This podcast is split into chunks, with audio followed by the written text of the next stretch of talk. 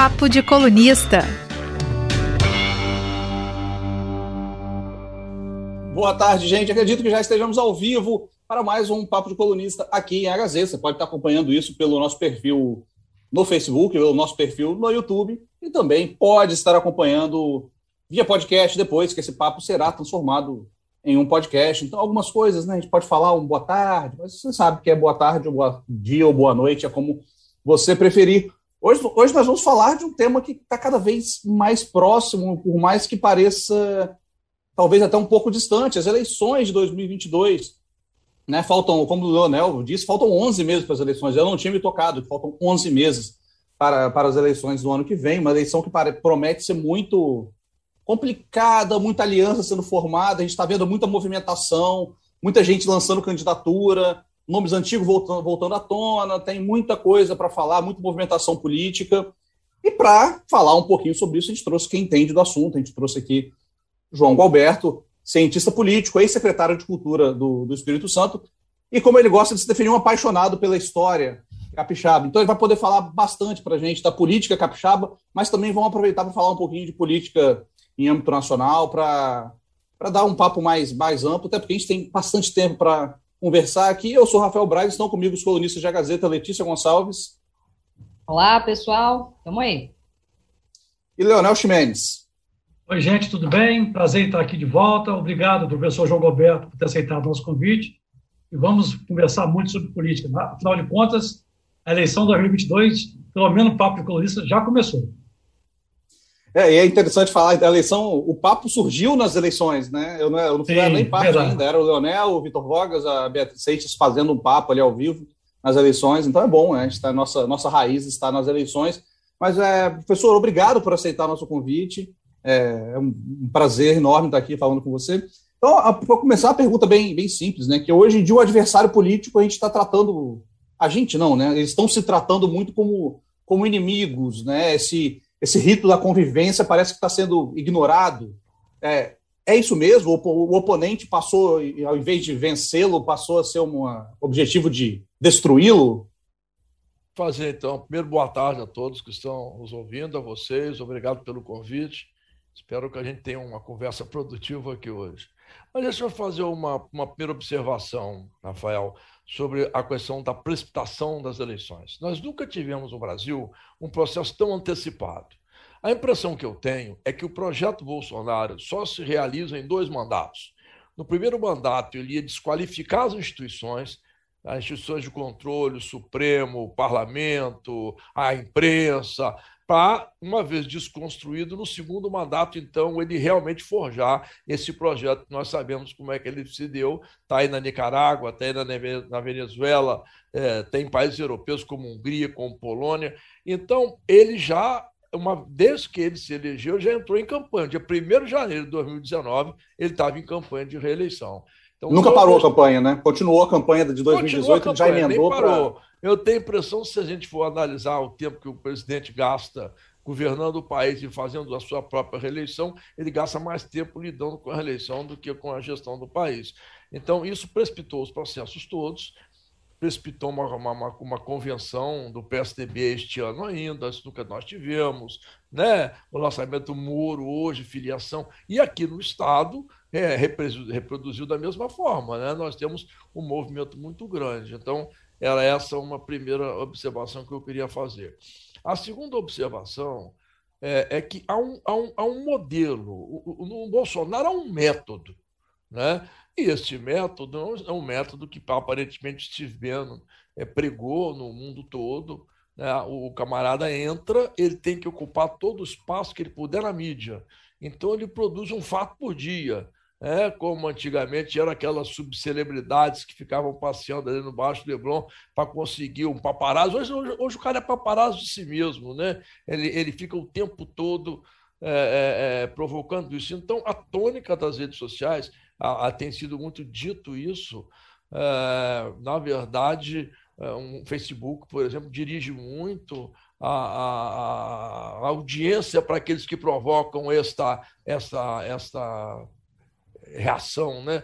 Então, nós vivemos um mundo em que a busca de protagonismo é permanente, as tecnologias permitem, E o ódio é aquilo que mais mobiliza, né? é aquilo que mais provoca adesões. Então, as redes sociais que vivem da audiência gostam muito daqueles atores que provocam isso. Então, o campo da política foi invadido pelo campo da comunicação de massa, o campo da política ele, ele, ele se transformou é, no campo da, da discussão, do ódio, da, da falta de tolerância, né? E, e, isso tudo não está, não foi, não foi o governo Bolsonaro que inventou isso, né? Está instituído como meio de comunicação, está instituído como forma de fazer política. Ele foi o ator que mais se beneficiou desse processo, né? Ele estava no lugar certo na hora certa, colapsou o sistema político, prenderam o Lula, prenderam o Temer, Lava Jato todo dia na televisão, né? Os partidos todos esfacelados a política desacreditada e aparece um homem é, que aparentemente tem uma narrativa de ódio, mas de um ódio que foi compartilhado por todos. Eu acho que isso é um pouco o que explica isso tudo. Essa questão ah, de um eu... fato por dia, só ah, desculpa interromper, Letícia, é, é, até a cartilha do Steve Bannon, né? A cartilha que foi que foi é, a campanha, trabalhou na campanha do Trump, ele fala que se a, se a mídia não for te dar espaço, tudo, você faz o seu próprio espaço mesmo. Então é a mesma cartilha que foi usada no, no Trump, o, o, Eduardo Bolsonaro tem vínculos muito fortes com o Steve Bannon, com essa galera do, do, do Trump nos Estados Unidos, né? Então ele fala, ó, você tem que estar na mídia todo dia, não importa se é bom ou se é ruim, você tem que é estar na mídia, tem que estar mostrando a cara todo dia, né? Então ele está realmente seguindo isso à risca, é, pelo jeito, né? É por isso que eu estou é. dizendo que é um método, né? É, a intervenção que eu ia fazer é, é a seguinte, justamente sobre esse método. Eu estou até lendo um livro sobre isso, chama Cyberpopulismo, Política e Democracia no Mundo Digital, é do Andreas Brusoni. É, e esse livro trata justamente desse disso que o Braço falou, de ah, não são mais adversários, são inimigos. Isso também faz parte do método, que não é de todo novo, que é o populismo, né? O populismo basicamente consiste em você fazer o nós e eles, uma das coisas, né? É você ter um inimigo, alguém, para ser o bode expiatório, culpado de tudo, e com as redes sociais isso é facilitado, justamente pelo que o João Roberto deu o exemplo aí do, do Facebook, o algoritmo das redes sociais, ele propicia isso. isso, a eleição de um, a eleição que eu digo não é eleição de votar, né, a eleição subjetiva que as pessoas podem fazer ou ser induzidas a fazer, de eleger um culpado e de se indignarem com aquilo, e as redes sociais, o algoritmo, ela impulsiona a indignação. Então, se a pessoa está é, tá muito indignada com alguma coisa, seja essa coisa verdade ou não, ela reage àquilo e isso faz com que, ela, com essa, com que essa coisa, essa informação, verdadeira ou não, é, ganhe maior propulsão, o que acaba dando mais visibilidade para as pessoas que fazem esse jogo do, de apontar o inimigo, seja ele real ou imaginário. É o cyberpopulismo. É, na verdade, Letícia, nós redefinimos, ressignificamos o populismo. Porque o velho populismo, de Ademar de Barros, de João Goulart, de Francisco Lacerda da Guiar, o Chiquinho aqui no Estado, até mesmo o Solon Borges, o Vasco Alves, é um populismo que abraça as massas populares e as inclui no jogo da política de forma inorgânica. Então, o Getúlio Vargas fez muito isso no trabalhismo e depois no populismo. Né? Você então pega o Estado, o transforma num grande órgão de assistência e assiste a população, não deixando que ela se organize, mas o Estado as organizando. Então, nós temos um populismo clássico, né? já vivido aqui no Espírito Santo. Este populismo do tipo do Trump, do tipo do Bolsonaro, do tipo do Vitor Orbán, é um populismo que se alimenta de. Tem essa coisa. De, ele é populista porque ele é inorgânico, ele é populista porque ele não, não tem. Você vê, o próprio Bolsonaro não tem partido político, ele vai se filiar agora um partido que é o oitavo, sei lá, da, da, da, história política dele. Quer dizer, não é a política orgânica no sentido dos atores clássicos, da imprensa, dos sindicatos, dos meios de socialização política, né? É, é você atender o cidadão diretamente o cidadão ficar devendo favor ao Estado, né? Então, esse populismo hoje ele mantém essa raiz da inorganicidade, mas ele agrega esse valor super importante e que o define, que é essa coisa, porque a rede social permite isso também, né? Você hoje não precisa mais de partido, você não precisa da grande imprensa, então, assim, é, é um populismo é, revestido da nova tecnologia. Professor, é, eu ia fazer minha, vou fazer minha pergunta para ver se no roteiro, mas só falar uma coisa aí na sua primeira intervenção que me chamou a atenção Você falou que o presidente atual, o Bolsonaro, está mais preocupado em trabalhar a reeleição dele do que cuidar da gestão do país.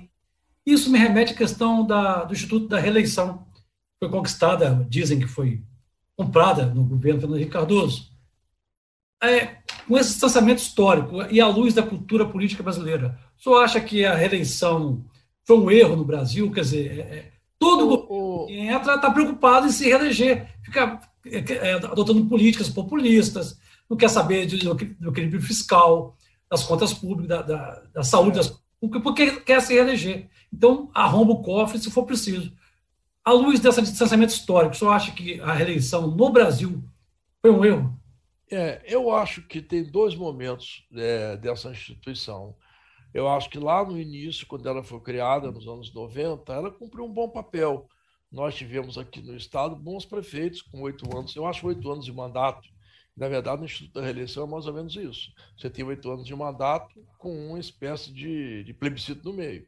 Né? Os, os gestores que estão indo bem normalmente se reelegem. Então, eu não achei ruim, não. Eu acho, eu acho que oito anos de continuidade é, fazem, permitem que se faça um governo mais estável. Então, mas o que, o que tem acontecido recentemente e, sobretudo, o que aconteceu neste governo eh, nacional, eu acho que nos leva a repensar. Eu hoje acho que não deveríamos ter reeleição. Eu acho que ela cumpriu um papel, ela ajudou na, na estabilidade política por um tempo, mas ela está muito descaracterizada. Quer dizer, a utilização intensa da máquina na reeleição, o fazer tudo pensando na reeleição, é uma coisa que tem nos feito mal. Eu acho que eu, a, devia acabar a reeleição no Brasil. Ah, uma, uma reflexão que eu faço sobre isso é o seguinte: mesmo se o cara, né, quem tiver no poder, o homem, a mulher, enfim, mandatário da vez, mesmo se ele não tentar a reeleição, provavelmente ele vai querer fazer o sucessor. Ele não usaria a máquina da mesma forma? Não estaria numa campanha pela é. reeleição indireta? Acho que mesmo se acabar a reeleição, né, na prática, é, essas o... coisas ruins da reeleição podem não acabar. O meu raciocínio era justamente isso que você fez. Quer dizer, a, não, não importa se é o próprio é, candidato ou se é um outro. O fato é que alguém vai fazer campanha ou vai, ou vai colocar a máquina a serviço né, do grupo político ao qual ele pertence. Então, a reeleição é, é insignificante, digamos assim, né? Ela não muda os modos de operação na política. Eu sempre, eu pensei assim no início e achava que a reeleição era muito razoável mas eu acho que está passando do ponto, Letícia. Eu acho que as pessoas, acho que os, os dirigentes começam a se autopromover muito.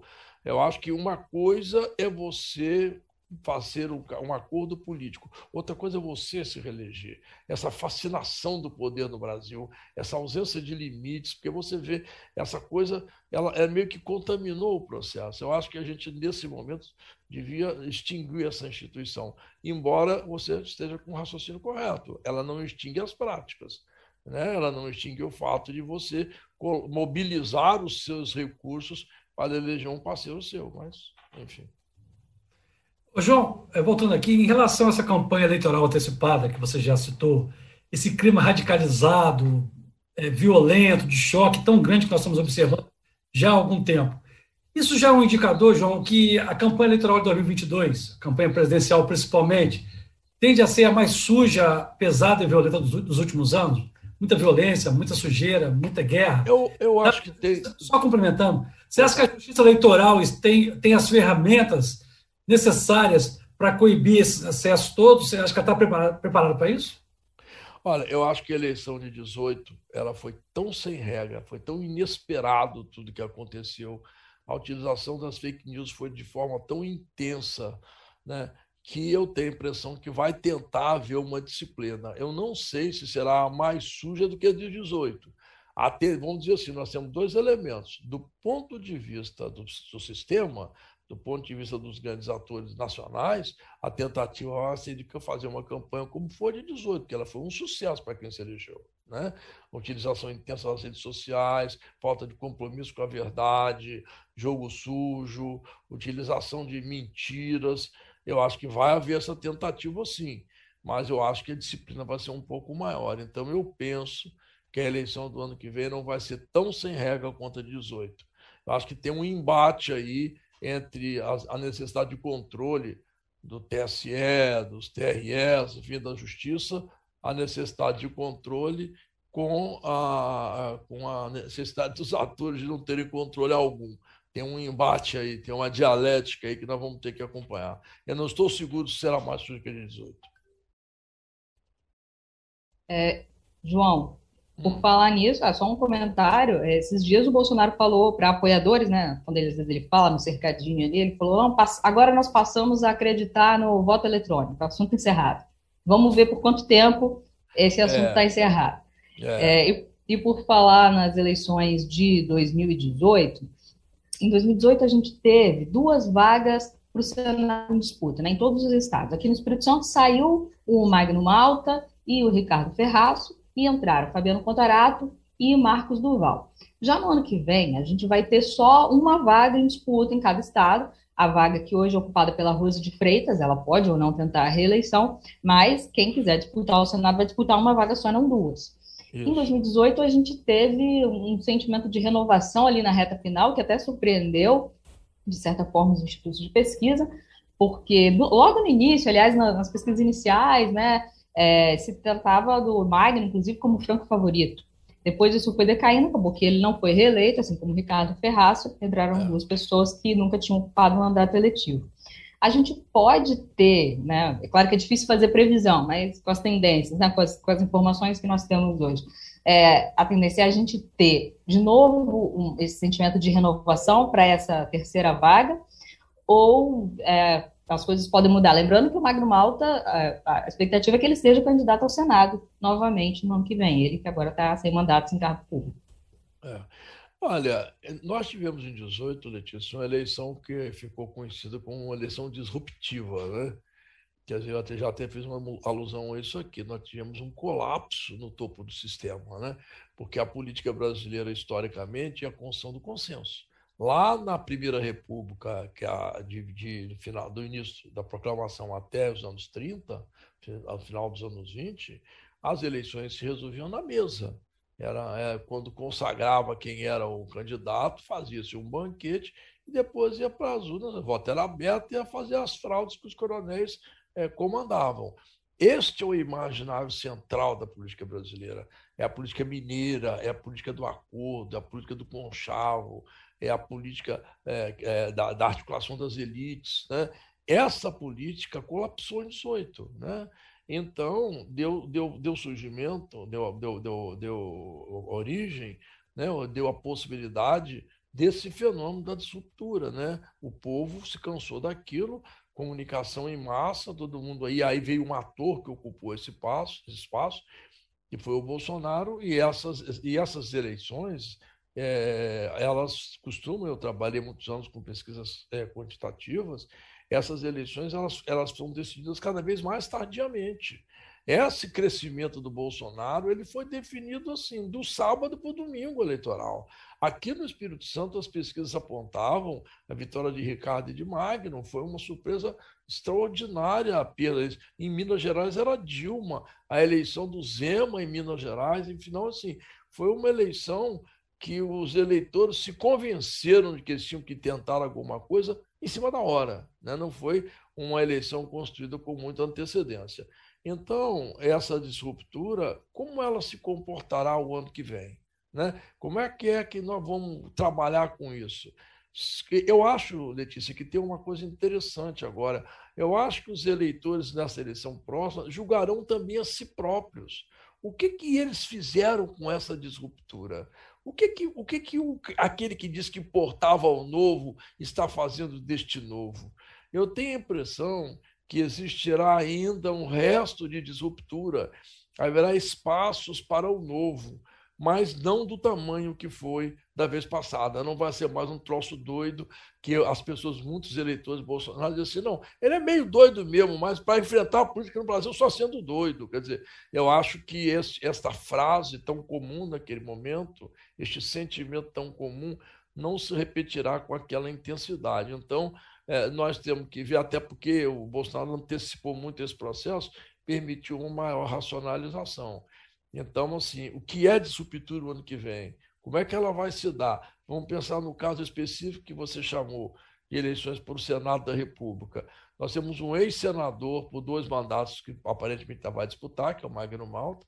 Nós temos uma senadora né, em uma política desde os anos 80, que é a Rose de Freitas, que vai disputar, e um dos dois significa disruptura.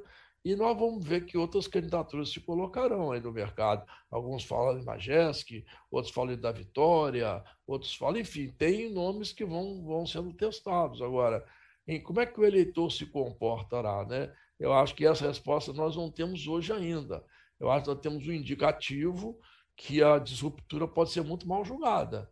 E aí nós podemos ter um retorno à política tradicional. Eu acho que usando essa metáfora das eleições da Primeira República e da disruptura de 18, nós estaremos mais próximos das eleições da Primeira República do que da disruptura. Eu acho que a eleição do ano que vem vai comportar uma engenharia é, é, eleitoral muito intensa. E ano que vem, bom, vai ser uma eleição sem coligações para deputado estadual e para deputado federal, como já foram as eleições para vereador em 2020. As coligações, né, é, são uma junção, ou eram, né, uma junção momentânea de partidos só para a eleição, que depois aquilo se, se dissolvia. Eles não tinham que ficar unidos como um bloco partidário depois durante o mandato. E acontecia que, às vezes, você votava no candidato do partido A, acabava elegendo o candidato do partido B, sem nem saber, porque isso depois é decidido lá numa conta eleitoral matemática, a pessoa vota na pessoa, lá no candidato, não sabe nem qual partido que ele é, quanto mais os outros partidos que estão junto com ele. Então, não vai mais acontecer de você votar no candidato do partido A e eleger o candidato do partido B. Só pode acontecer de você eleger outra pessoa do mesmo partido. Como que, agora, isso para o eleitor, né? Agora, para a formação das câmaras e das. Perdão, para a formação da. para a composição da Câmara Federal e para composição das Assembleias Legislativas, no caso aqui a Assembleia Legislativa do Espírito Santo, o que, que isso deve impactar, né? O que, que isso deve. O que, que na prática deve trazer de novidade esse fim das coligações também na eleição de deputado estadual e deputado federal. Como é que ficaram essa coisa das federações de partido? As federações têm algum impacto na eleição? Eles, é, eles aprovaram essas federações. Os próprios partidos ainda estão estudando como que vai funcionar na prática esse negócio da federação, é. para quais, quais cargos que elas vão impactar, porque é, acabaram com as coligações, mas aprovaram as federações, que diferentemente é. das coligações, é, os partidos eles se juntam no momento da eleição, mas eles não podem se separar depois. Tá. É, mas ainda tem é, também os próprios partidos estão estudando isso, como é que vai funcionar essa federação, porque é uma coisa totalmente nova. É, eu acho, Letícia, que o sistema de apuração de votos no Brasil ele contém uma perversidade muito grande, que é feita para favorecer os grandes partidos e é feita para favorecer os grandes eleitores. Né? Então, se você pegar alguns países do mundo, acho que nos países da Escandinávia é assim, elege-se os mais votados. Né? Na França, a eleição proporcional é feita em dois turnos também. Então, tem uma, um, um distrito eleitoral, tem os candidatos, os dois mais votados disputam um segundo turno. E aí tem as alianças no segundo turno, os mais à esquerda, os mais à direita. A, a, a, a eleição no Brasil não tem nem esse nível de ideologia e nem tem aquele nível de, demo, de democrático, digamos assim, né? É, dessas eleições que, se, que, em que os podem ter candidato avulso, em que elegem os mais votados. O nosso sistema aqui privilegia as cabeças de chapa. Eu me lembro, assim, um, um dado que eu estava até consultando um dia desses, na eleição de 1990, Rita Camata teve 150 mil votos. Ela elegeu seis deputados do Espírito Santo. É, eram dos dez, seis foram do PMDB. O último foi, acho que foi o Aloysio Santos, ou foi a aquela uma deputada de Linhares, me lembro, mas assim, menos que gente que teve menos que 10 mil votos. Aí você pegou outro PSDB, Paulo Arthur teve muito voto, elegeu os outros quatro, e pessoas assim, o Peli Cipriano teve mais de 20 mil votos, e Stélio Dias teve mais de 20 mil votos, ficaram fora do segundo turno, ficaram fora da eleição. Então, essa, essa coisa de, dessa, dessa, é, dessa forma de apuração eleitoral que privilegia a legenda faz com que as legendas tentem captar sempre pessoas muito comuns. É o efeito Tiririca. O, por que, que Tiririca foi para aquele partido? O Enéas, na eleição anterior, acho que a eleição de a última que ele disputou, se foi 2010 ou se foi 2006, a última eleição que ele disputou, ele teve 1 milhão e 800 mil votos em São Paulo. Ele elegeu seis deputados. Elegeu um deputado de médico do Rio de Janeiro que teve 200 e poucos votos.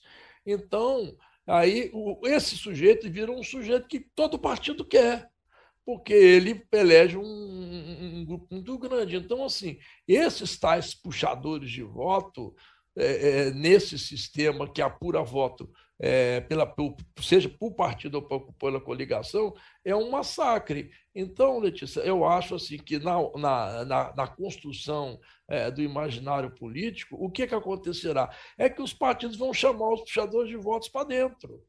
Em vez de você fazer uma coligação em que você bota 10, você bota os 10 num partido só.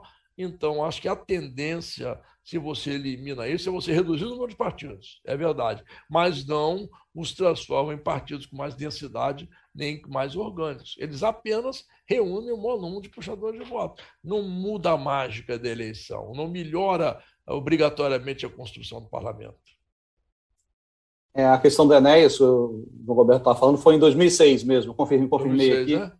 É, ele faleceu é. em 2007, em função da leucemia, que ele, tava, ele já estava doente, inclusive, na época das eleições de 2006, e ainda assim foi, até então, foi o deputado mais votado da história, né, com essa é, quantidade de votos que tinha tido. Foi... O, o, quem montou o Tiririca montou naquela lógica, pegaram um palhaço, não foi aquela, não foi uma campanha espontânea, foi aquele grupo Café com Bobagem que montou aquela campanha, todos aqueles slogans, todas aquelas fases, aquilo tudo foi muito bem construído. Inclusive, no partido do Tiririca, que eu acho que é o PL, que ele está até hoje, estava é. coligado com o PT. Então, assim, isso não é coisa de, de amador, isso é coisa de profissional. Esta, esta, esta ideia é, do puxador de voto é, e, da, e dos votos de legenda, né? sejam partidárias, de federação ou de, ou de coligação, é uma ideia muito ruim para a democracia, na minha opinião. É, o PL que agora recebe, vai, deve receber o presidente Jair Bolsonaro, né? É, na época era partido do Zé Alencar, que era o vice na chapa do Lula, né? Por isso estavam juntos na, na coligação. É. é a disputa pelo que... PL é justamente é. a disputa entre Lula e Bolsonaro. Ambos têm é, enraizamento muito forte desse partido, né? O Magno Malta mesmo foi base da Dilma. Todos se lembram disso. É, essas coisas é o passado, né? O passado não, é, é, o passado político dessa, do, do, das figuras políticas é sempre muito interessante. Que eu lembro, eu lembro que a época a galera da esquerda ficou louca com o PT fazendo é, parceria com, com, com o PL, né? Se ligando ao PL, botando o Zé Alencar, que era um cara das indústrias, né? Ficou, era, ficou é. louca, era um traidor danado. É. Agora, né? como as coisas mudam. Mas é, até falando da campanha para presidencial, professor, é o a gente teve né, o ex-juiz, o ex-ministro da Justiça, Sérgio Moro, que acabou de desfiliar ao, ao Podemos e deve ser o candidato à presidência. Já está tá espalhando, tá, já está em campanha. Pra, pra é, voltou a fazer campanha depois de um tempo dos Estados Unidos para dar uma baixada na poeira, da, da, é. da, não condenação do Lula, né, as condenações anuladas do Lula, de toda coisa contra ele que estava meio pesado por aqui. É, então ele já é, ele é um anti-Lula e é um anti. Os aliados do Bolsonaro odeiam o Sérgio Moro também hoje em dia. Ele tem cara né? de terceira via, né? É, pois é, essa é. A, mas você acha que o, o, Lula e o Bolsonaro têm algo a temer em relação a ele nas urnas, ou é um, vai ser uma, uma figura que não tem. Não, eu acho que o Moro tem um alinhamento mais conservador, né? ele não esconde isso, a campanha dele já começa com esse alinhamento, e eu acho que ele tem tendência, pelo menos os analistas nacionais dizem, que ele tem tendência a tirar aí 4, 5 pontos da campanha de Bolsonaro. Eu acho que se o Moro realmente construir uma candidatura, um bom vice, um bom grupo de apoio, eu acho que o Moro pode se transformar. É, eu, eu, trabalho com a ideia, é, Rafael, eu trabalho com a ideia de que dificilmente o presidente Bolsonaro chega no segundo turno porque é, e a presença do Moro no primeiro turno dificulta ainda mais. Eu acho que, na verdade, nós vamos escolher quem disputará o segundo turno com Lula, que é muito difícil que o Lula não chegue ao segundo turno. Né? E o candidato assim que mais fácil do Lula bater é o Bolsonaro, que se tiver Lula e Bolsonaro, a eleição acaba no primeiro turno. Se a terceira via não se consolidar, eu acho que tem esse risco. Então, é, é muito importante a presença do Moro na cena política, eu acho É muito importante que a gente tenha elementos para discutir a Operação Lava Jato, porque ela cometeu muitos deslizes, mas ela também colocou muita gente poderosa na cadeia. Eu acho que o fato dele ser, é, vai ser massacrado pelo Lula e pelo, e pelo Bolsonaro ao mesmo tempo vai dar a ele uma, um caráter meio de isenção. Eu acho que é, um, é, é, é quem está pensando essa campanha está pensando muito bem. Ele vem para o jogo com muito peso. Ele já é o terceiro, né? As primeiras pesquisas depois dele já o colocam na frente do Ciro, que está em campanha há dois anos. Então, será certamente uma candidatura de muito peso no processo. É, até, até, até já foi, a gente respondeu na próxima pergunta aqui. Mas é, é estranho o Moro tentar se colocar como um, é, um, um, um outsider. O outsider nunca, sempre acaba dando algum problema, né? Na nossa, nossa política, o outsider não, acaba não sendo uma figura muito bem quista, muito bem recebida depois, né? Depois de eleito. Como a gente viu, com o Fernando Collor era outsider. A Dilma, na época, não tinha uma, uma, uma experiência política muito grande também. O Jair Bolsonaro não tinha experiência política, mas, enfim. E se, se, se, se posicionou como como um, um, um, outsider, mas ele foi parte do. Ele conseguiu se desprender dessa imagem, mesmo tendo sido fundamental para a eleição do, do, Bolsonaro e sendo, tendo sido parte do governo. Né? Ele conseguiu se desprender é. dessa imagem, então. É. Mas assim, o que, que você. Qual é a pergunta objetiva? Não, não, é, eu estou pensando se talvez não possa ser também um, uma movimentação já pensando em 26 até, se colocando agora o como Moro. um. Moro, isso. Colocando é. agora como um. Olha, eu avisei. Olha, Alguns dizem que o Moro, se a candidatura dele não ficar. Eu acho que se, se ele ficar pontuando bem nas pesquisas, se ele pontuar. É, hoje, o Bolsonaro tem entre 20 e 25 das intenções simuladas de voto. O Lula, um pouco mais de 35.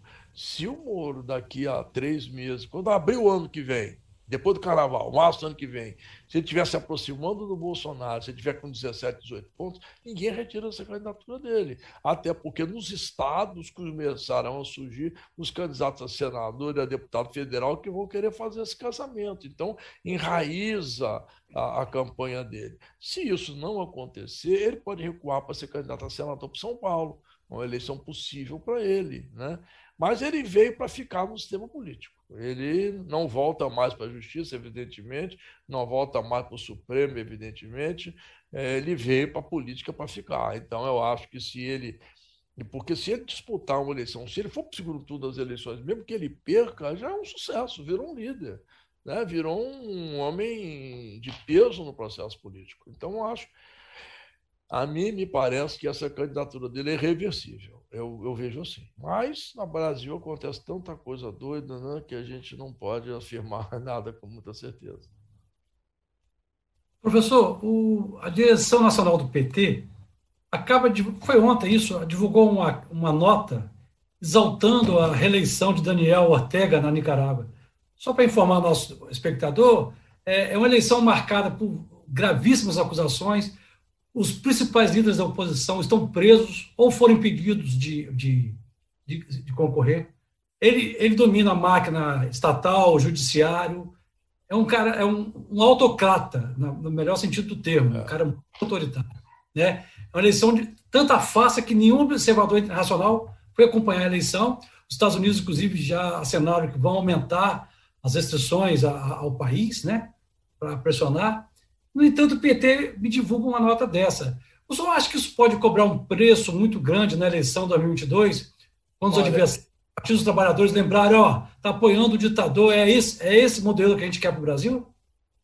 Ó, eu acho que, primeira coisa, o Brasil precisa de uma esquerda moderna. Eu acho que as esquerdas são um fator importante no processo político todo país democrático, até os americanos têm lá uma esquerda no Partido Democrático, né? todos os países do mundo que têm uma democracia estável, porque tem teses que são caras à esquerda e que ela defende bem no campo social, né? no campo, em muitos campos identitários, enfim. Agora, esta esquerda que vem para a cena política apoiando o governo da Nicarágua é uma esquerda antiga. Então, assim, o preço que talvez eles, o Lula pague é o preço de não conseguir incorporar novos eleitores, porque esse é o batidão de 30%. Ninguém vence a eleição é, ficando vinculado ao seu grupo originário. Eu acho que para isso é uma coisa que, que o Lula não terá uma campanha fácil, sabe, Leonel, na minha opinião. Eu acho que esse, essa, essa quantidade de pontos que ele tem, ela pode se dissolver no debate eleitoral, porque vai vir para a tona esses elementos, como você está colocando, o apoio a governos como Cuba, como Nicarágua, como Venezuela, vai vir à tona as questões ligadas a, a, ao mensalão, as questões ligadas ao, ao a, a, a, Operação Lava Jato, enfim, denúncias de corrupção. Eu acho que o Lula não vai ter uma eleição olímpica, ele vai ter uma eleição com muitos obstáculos. E eu acho que esse tipo de posição é um dos obstáculos. Como é que nós vamos conversar com um menino de 20 anos, jovem, entrando no processo, querendo ajudar a mudar o Brasil, eh, com esperanças de coisas novas, com alguém que defende modelos tão antigos, né? É muito, é muito ruim isso, eu acho. E pode realmente impedir essa ampliação de base, né? É, isso é, é, uma, é uma contradição, né? O governo, seja o, o, candidato seja o Lula, enfim, um candidato de esquerda vai falar, não, as esquerdas têm que se unir, eles falam isso, né? Porque a gente tem que lutar contra esse governo antidemocrático, contra o Bolsonaro, que o Bolsonaro é contra a democracia. Mas então você, entre aspas, né, o candidato que é contra o Bolsonaro, é, apoia um governo autocrático também é contra a democracia. Então, assim, é uma contradição. Sem contar que é. o mensalão, né, compra de votos no parlamento, também não é democrático, faz parte é. da, da, das regras republicanas da democracia. E por falar em contradições, assim como o Lula tem essas contradições, o PT, né, por meio dessa nota aí, em defesa da presidente da Nicarágua, tem também as contradições do Bolsonaro e do grupo político dele, são diversas, mas a, a, que ficou mais em evidência agora é, foram as críticas ao Centrão, General Heleno, que no, no evento, né, em anos, é, no passado bastante recente, né, durante a campanha do Bolsonaro, cantou lá, ah, se gritar, pega Centrão, não fica um meu irmão, fazendo uma paródia daquela música, se gritar, pega ladrão, e, de repente, há poucos meses, o general Helena já falou: não, o Centrão, nunca existiu o Centrão, eu não estou nem fazendo nenhuma hipérbole, não. Ele falou isso mesmo. Ele falou: não, ah, depois eu vi que nunca existiu o Centrão, porque agora o Bolsonaro é aliado do Centrão. Foi tão criticado por ele, é, é, foi criticado. Inclusive, o Bolsonaro era do Centrão, foi muito tempo, foi, foi por muito tempo filiado ao PP, não PT, Partido Progressista. É, foi por muito tempo integrante do Centrão, mas durante a campanha, como o Brasil lembrou, ele se vendeu como outsider, criticou muito o Centrão. O general Heleno criticou o Centrão. Carla Zambelli, que é uma deputada federal bolsonarista, né, até hoje bastante, é, criticava muito o Centrão, acho que agora ela já parou. E agora o Bolsonaro é, já divulgou, teve uma conversa há pouco com o Valdemar Costa Neto, que é presidente do PL, que é um, um partido do Centrão, um dos principais pilares do Centrão, e ele está se filiando ao Centrão. E isso é uma contradição, como a gente falava aqui. É. É, agora, como que isso vai ser vendido para o eleitor dessa vez? É, vão fingir que o Centrão nunca, não existe, nunca existiu e, acabou, morreu o assunto. É, isso pode ser usado contra o Bolsonaro na campanha. Agora, também, como vai poder ser usado se os outros candidatos também é, em grande parte, também tiveram em algum momento da vida, né, a não ser os verdadeiros outsiders, tiveram alguma proximidade com o Centrão. O próprio Lula, como já foi lembrado aqui, já foi aliado do PL, né, que é, já era do Centrão, enfim, foi, teve como vice. É, o que a gente pode dizer sobre essas contradições relativas ao Centrão? Para quem não sabe, Centrão é um grupo de partidos fisiológicos, né, um grupo de partidos que tem, na, principalmente na Câmara dos Deputados, que apoia o governo que tiver mediante algumas tratativas, às vezes, pouco republicanas, como emenda né, do orçamento secreto, é, coisas assim, negociações de cargos, verbos. Vamos pensar, Letícia, um pouco na, na trajetória desse centrão. Isso está muito bem estudado. Tem primeiro aquela ideia que nós temos um, uma, um governo é, que se constrói é, por, por, é, eles chamam da, do governo de coalizão, não é isso? Presidencialismo de coalizão. Então, se nós temos um presidencialismo de coalizão, isso significa o quê? Que não é como a República Americana, que tem democratas e tem, e tem é, republicanos. Os partidos votam em suas teses, votam fechados, né? Tem a, quem tem maioria tem maioria, quem tem minoria tem minoria. É, na França, quando Mitterrand foi presidente, é, os, os, socialistas tinham um voto a mais que os, do que os, os, a direita. Todas as discussões no parlamento, os socialistas venceram por um voto. Então, assim, você tem um, um, uma, uma, certa coalizão que se faz em torno de ideias. Eu votei num camarada que é contra o aborto, ele vai ser contra o aborto em qualquer discussão que houver. Votei num candidato, enfim, essas coisas, que é contra a privatização. Como nós não temos esses partidos que têm e defendem ideias no processo eleitoral, a, o presidencialismo de, de, de, de, coalizão é o camarada pegar estes partidos e transformá-los em sua base. A forma de fazer isso é através da distribuição de cargos, de emendas parlamentares, né, de favores, né? porque no Brasil a moeda universal é o favor. Sem o favor, a política não existe. Todo político tem que ter uma máquina de fazer favor. Sem o favor e a máquina de fazer favor, a nossa política não funciona. Então, presidencialismo de coalizão é o favor turbinado, é o presidente da República. Se você analisar a construção do Centrão, ele se inicia logo depois da queda dos militares, no governo Sarney, na, Constituição, na Constituinte. Ele se forma ali. Ele se fortalece no impeachment do Collor, ele cresce na, na, reeleição, até o Leonel chamou a atenção disso, na instituição da reeleição. Foi assim que o foi assim que a Constituinte foi feita, foi assim que o Collor foi derrubado, foi assim que a reeleição foi aprovada. Quer dizer, estes partidos, esta lógica é, do Centrão, que é derivada da prática do antigo MDB, ela só veio crescendo. Né? Quando o Bolsonaro foi candidato, ele foi contra esta lógica, essa lógica que o eleitor materializa no centrão, mas que a política de favores, de troca de cargos, a disruptura que ele prometia era essa. Ele chegou com uma história que ia fazer blocos temáticos, né? Ao invés de trabalhar com o partido, ia trabalhar com a bancada ruralista, com a bancada não sei o quê. Aí isso deu tudo errado, né? Ele começou um governo é, e, e, ficou nessa, nessa coisa do ódio. Ele, ele, não conseguiu fugir de sua própria bolha, ele não conseguiu ter controle do parlamento. A Dilma caiu, porque não conseguiu conversar com o parlamento. Ele não quer cair. Então, ele fez um acordo com essas bases fisiológicas que nós chamamos de centrão. Eu acho, Letícia, que é mais que contradição. Isso é um paradoxo. Eu não sei como é que este homem vai enfrentar essa eleição, porque ele é tudo aquilo que ele disse que não queria ele expressa tudo aquilo que dizia repugnar. Então, assim, como é que eu não tenho a menor ideia, assim, como é que ele vai construir essa candidatura?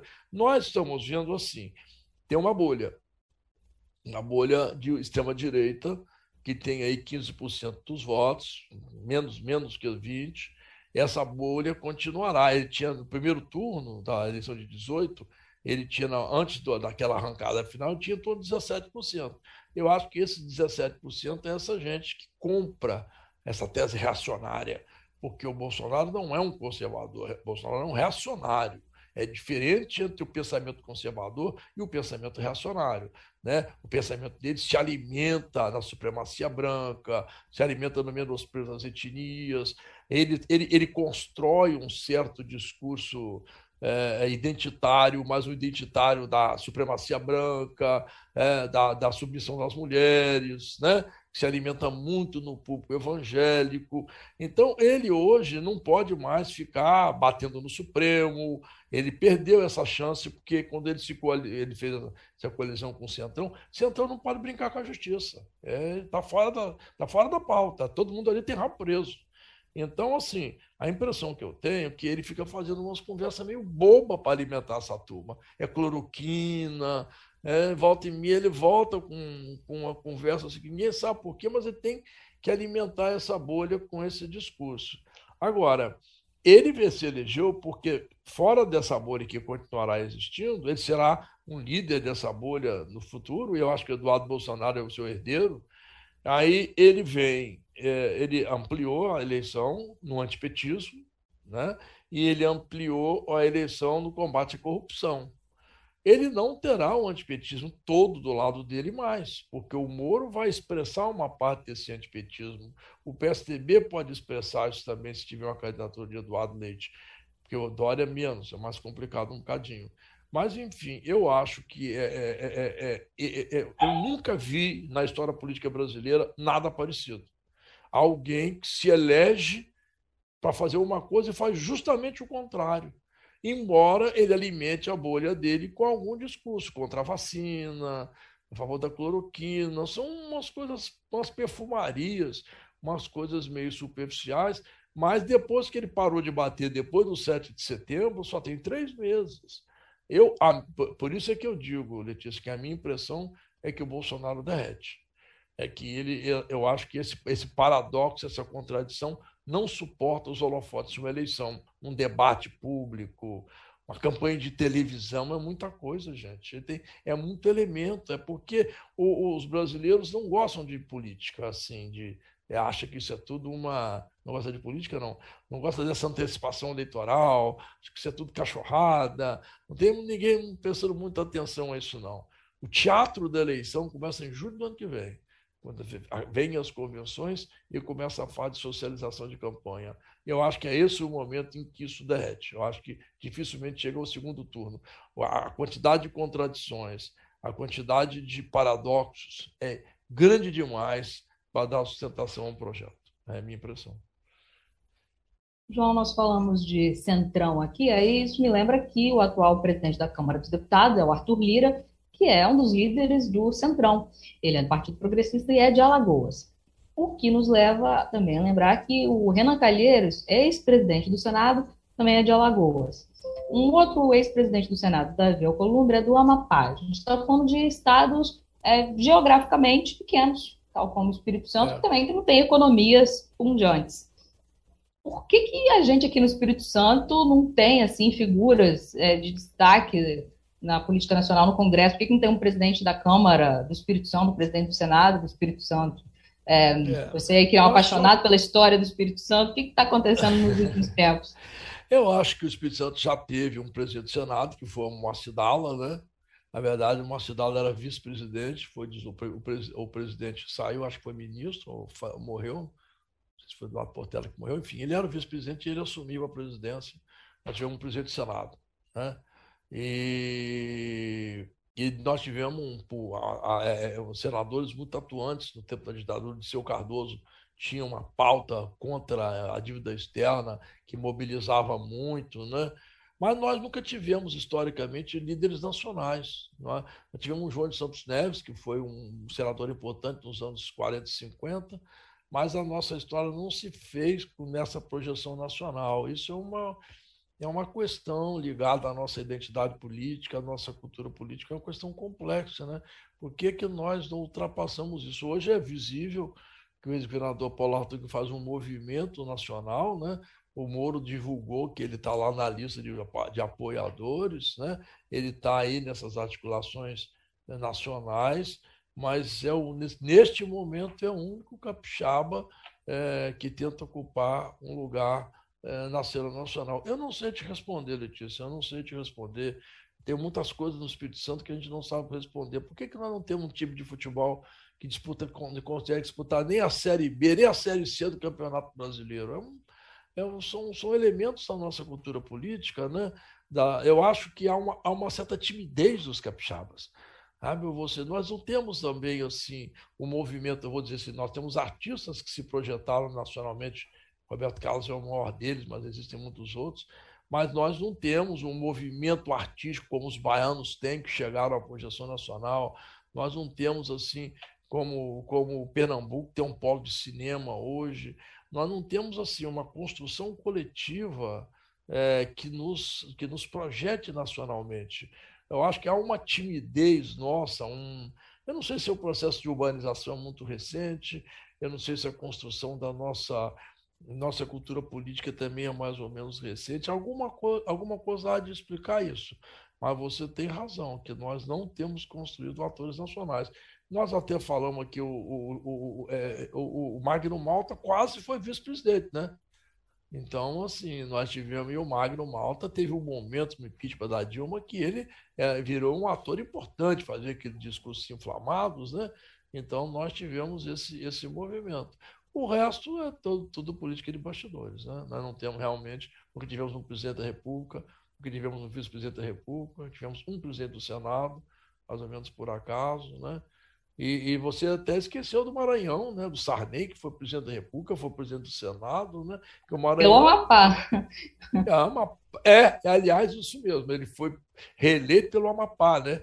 Ele não se reelegeria lá pelo, pelo, pelo, pelo, pelo estado dele, mudou o título eleitoral, se elegeu por um estado vizinho. Mas, enfim, eu, eu acho que talvez nos falte, eh, e talvez seja hora de começar isso, a construção eh, de um processo de valorização eh, dos nossos elementos culturais, dos nossos elementos, elementos imaginários, assim, que nos transformem num povo com mais, com mais gana, talvez. Né?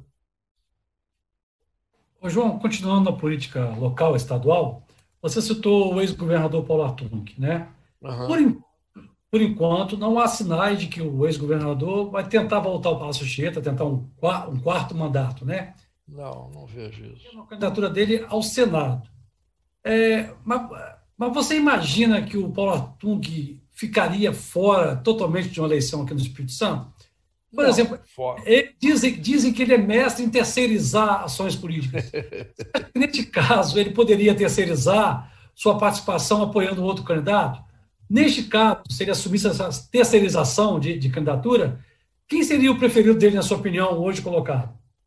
Olha, eu acho que o Paulo Artung tem um capital político extraordinário no Espírito Santo. Ninguém pode negar isso. O primeiro e o segundo governos dele, sobretudo, quando ele tirou o Espírito Santo daquele, daquele mar de lama em que nós vivíamos, é, o Espírito Santo tem uma dívida política, uma dívida de gratidão ao trabalho que ele fez, assim como tem também o governador Renato Casagrande. Né? Mas nós temos um, um, um ciclo de poder, são 20 anos de Renato e Paulo. Né? São três mandatos de Paulo e dois de Renato. Os ciclos políticos costumam ter 20 anos. Você se lembra quando o PT falava que ia ficar 20 anos no poder? Quando o Sérgio do PSDB falava que ia ficar 20 anos no poder? Se você pegar os ciclos capixabas, você pegar de Camata a Inácio, são 20 anos. Se você pegar lá atrás, de Carlos Lindenberg a Chiquinho, são 20 anos.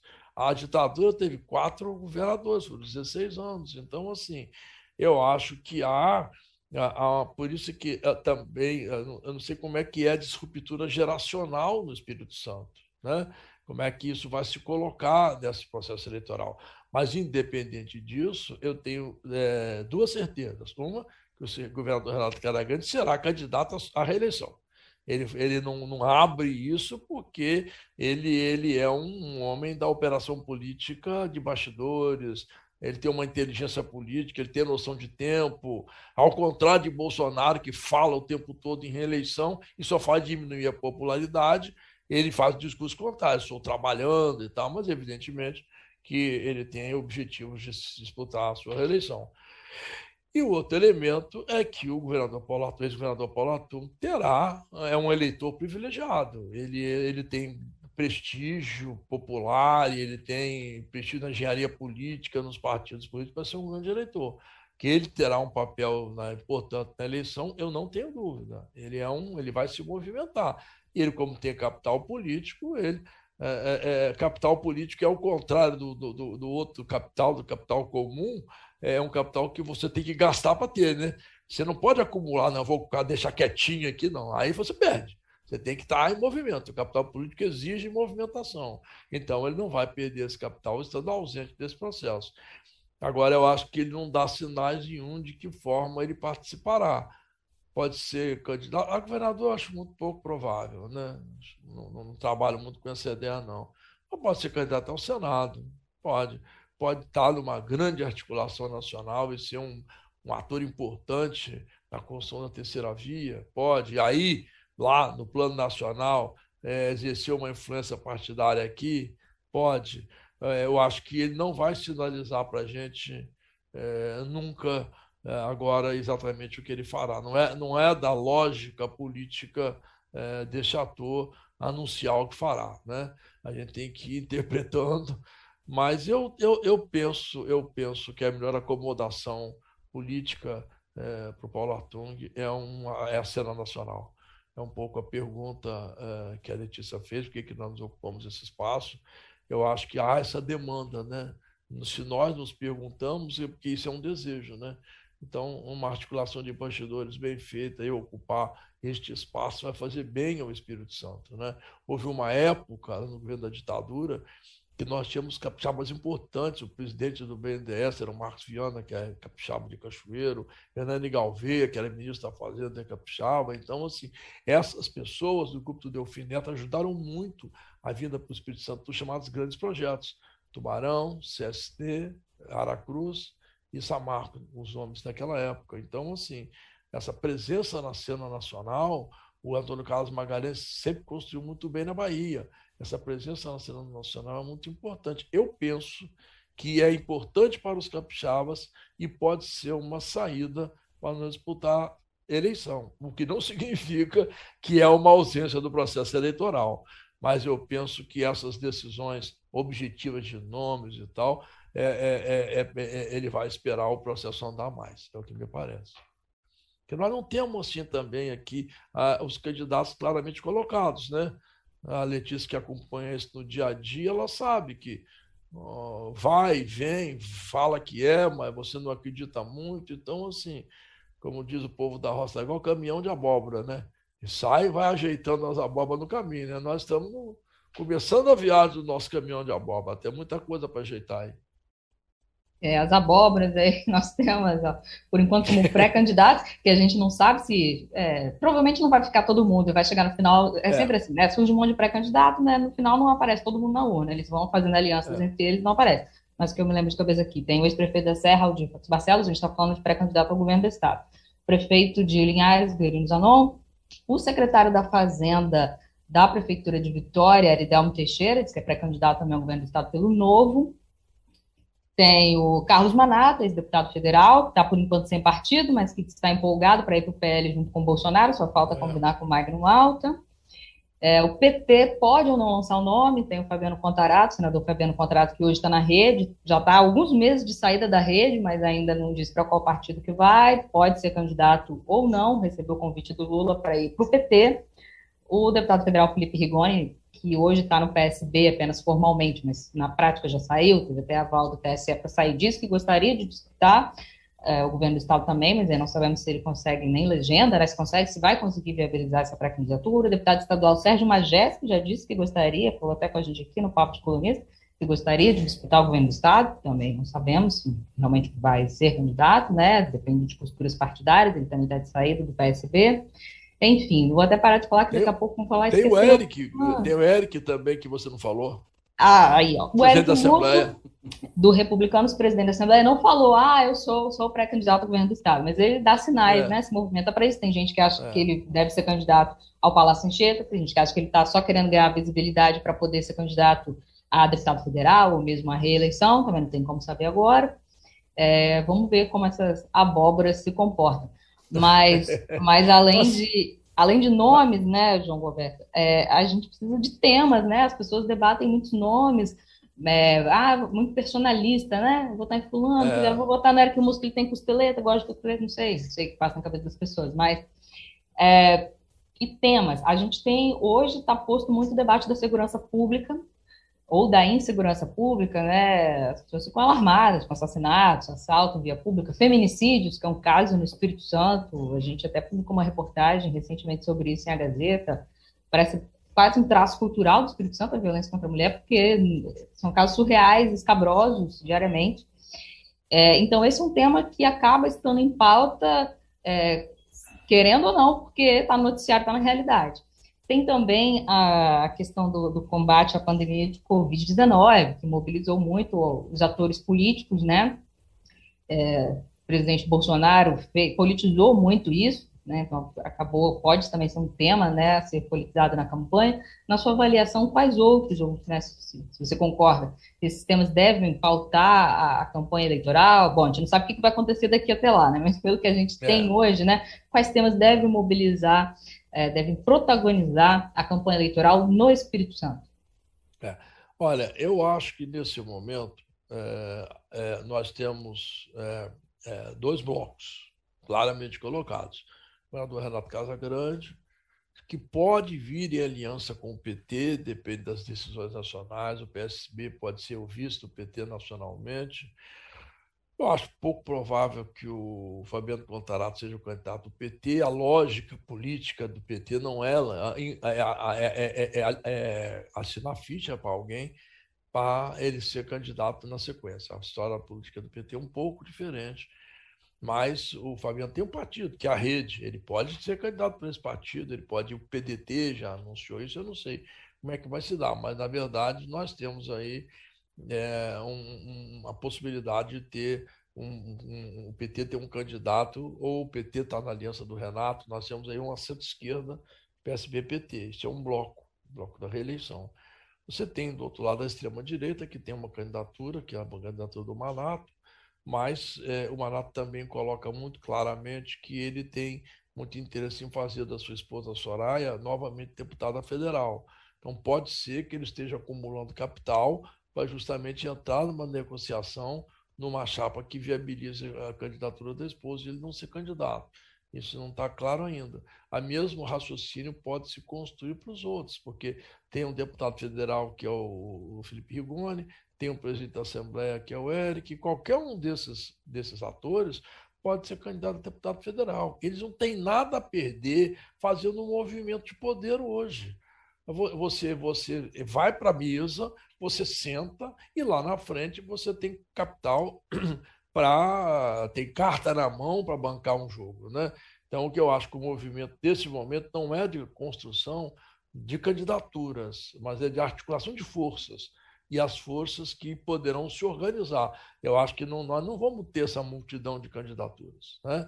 Talvez nós tenhamos uma é, é, Guerino junto com a Aldifas, uma coisa assim mais um pouco mais conservadora, talvez uma candidatura, ah, não sei, que junta aí o Felipe Rigoni com um outro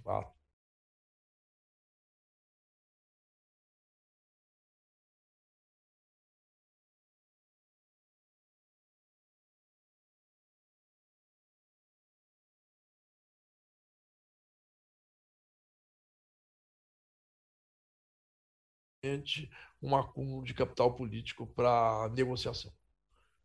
Ô, João, é, hum. sobre a pré-candidatura ao governo, é, eu apurei que nos bastidores do Palácio Anchieta há uma, começa a ter uma preocupação em, rela, em relação à desenvoltura, aos movimentos do superintendente da Polícia Federal do Espírito Santo, Eugênio Ricas, é. que já foi secretário, dado tudo, da Polícia Federal. É, há uma preocupação explícita no, no, nos corredores do Palácio Anchieta com o desempenho dele.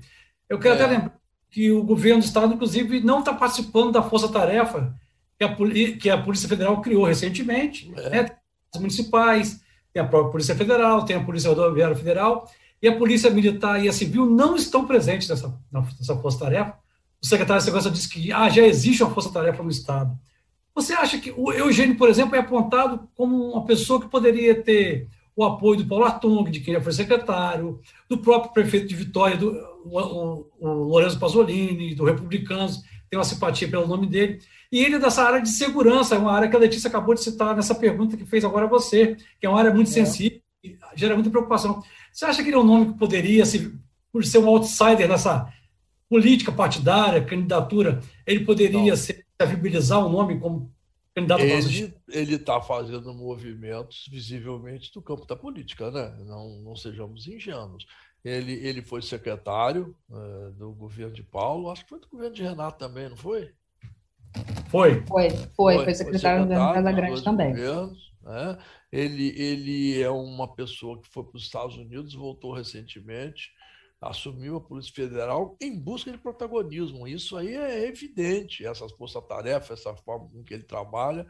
E o governo estadual não está num grande momento nesse campo. Então, tem um espaço aberto aí é, para narrativa e para ação.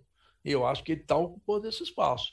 Se isso vai produzir uma candidatura ao Senado, se vai produzir uma candidatura a deputado, um vice-governador, eu não sei. Mas é, é claro que ele faz um movimento para se capitalizar. Eu penso, eu penso que pode ser que não haja tempo, porque tem que deixar o cargo e assinar é, ficha no partido em abril, né? Então, assim, eu não sei se daqui até abril ele ganha estatura para ocupar esse lugar. Mas se não for agora, é aqui na frente, gente. Eu não tenho dúvida disso. A, a impressão que eu tenho fazendo o raciocínio do tempo na política, é que ele fica um ator importante e aí vira, vira um eleitor importante. Se a força-tarefa produzir resultado, lá na frente ele é um apoio que será disputado. Então é evidente que está se deslocando na busca desses apoios. Aí depois pode querer disputar uma prefeitura, sei lá, mas assim, eu acho muito cedo disputar um governo do Estado agora, mas eu acho que ele está fazendo movimentos corretos na construção de capital político, eu acho. Eu também, né, sei, Daniel, desse, dessas movimentações, né, de não só pessoas do governo, pessoas que acompanham a política também é, acham que o, que o Eugênio Ricas, pelas, pelas movimentações que ele tem feito, que pode querer ser candidato. Já é, eu questionei mais de uma vez sobre isso, ele respondeu de pronto que não, que ele não nunca foi filiado a partido, não pretende se filiar a partido, não, não é, ele falou, não sou candidato, é, pelo fato até de eu ter aceitado, ele fala que por ele ter aceitado ser superintendente da Polícia Federal aqui no Espírito Santo, não permite que ele seja candidato, ele nega, assim, né, fala que não, que não é, e que, e que essas esses apontamentos de que ele pretende ser candidato para tirar a credibilidade do trabalho da Polícia Federal, mas mesmo assim, é, todo mundo continua achando que ele vai ser candidato. Todo mundo que eu digo que, que acompanha a política. Mas, só, uma, só um adendo, é, ele já aprendeu a primeira lição na política, né? Que é negar aquilo que ele não pode afirmar neste momento, né? Então, é isso, é ruim para ele. Script direitinho, né? É, mas agora não sou candidato, pegaria muito mal. Tem o, tem o caminhão de abóbora aí, tem que esperar esse trem ajeitar, né? Tem que saber é quem é que fica, quem é que, quem é que é, quem é que vinga no processo. Né? A política tem essa noção de tempo em política é fundamental. É uma coisa que o, o Bolsonaro teve, por sorte, em 18, aquilo ali, ele estava no lugar certo para a conversa certa. Mas eu não vejo a mesma sabedoria para construir 22. Antecipou muito, se expôs muito, acho que essas coisas meio que cansam, né? É, é igual a gente que tem um parceiro ou uma parceira que dá muito trabalho, né? Você cansa, você gosta, mas cansa, né? Tem um pouco essas coisas. Só para a gente, até vários desses nomes que a gente está falando como peças do, políticas em 22 já passaram pelo papo de colunista, olha só que coisa. Então mostra que a gente está bem em cima aí do. Se você quiser saber da política capixaba, é aqui mesmo que você vai descobrir. Ó. Na coluna de Letícia, na coluna de Donel também, obviamente, em A Gazeta. Mas o papo é. colunista, ele já trouxe o Eugênio Rico, já trouxemos Fabiano Contarato, Felipe Rigoni. É... Até esqueci agora, já estão muitos papos colunistas na cabeça. O Magés, que a gente já trouxe também. É, já, já fizemos com. Já fizemos com Felipe já fizemos com o Casagrande, o Eric Musso não aceitou o nosso convite. Fala tudo, Casagrande. Vocês já, fiz, vocês já fizeram com quem, dos pré-candidatos aí que nós falamos aqui? Eu acho que todos, menos o Guerino Zanon não, a gente não fez ainda. O Manato ah, também não. Manato também não, o Eric Musso não aceitou o nosso convite quando fizemos para ele. É.